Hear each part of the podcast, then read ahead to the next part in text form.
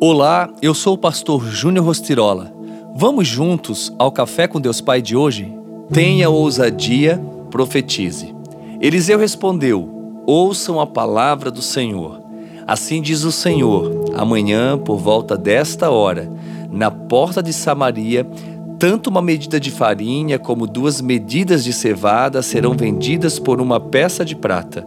Segunda Reis 7:1 para que você venha a entrar em um tempo de boas notícias, profetize vitórias sobre a sua vida e sua família. Quando Eliseu respondeu ao rei dizendo que haveria comida, o milagre ainda não tinha acontecido e o cenário não era nada favorável, pois ali faltava tudo. Samaria estava cercada pelo exército inimigo que impedia a entrada de suprimentos na cidade. A entrada e a saída de pessoas estavam impedidas por causa do cerco imposto pelos arameus. Não havia comida dentro da cidade, por isso, aos olhos humanos, era difícil compreender como um homem iria proclamar que haveria no outro dia farinha e cereais valendo o mesmo preço.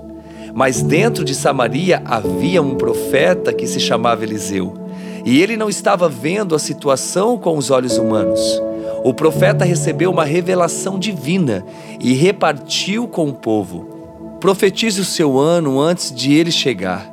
Profetize o que você ainda não consegue ver, ignorando o que está diante de seus olhos. Ore pelo seu novo ano. Declare com fé, pois você é um profeta sobre a sua família, seu trabalho, sua empresa, seus negócios.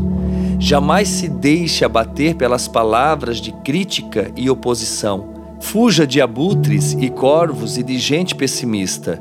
O oficial em cujo braço o rei estava se apoiando zombou do homem de Deus, por isso não pôde desfrutar do milagre. Que neste novo ano você possa declarar vitórias e estar perto de pessoas que tenham uma fé igual ou maior que a sua. E a frase do dia diz: quem é profeta contempla o sobrenatural. Que assim seja na sua vida.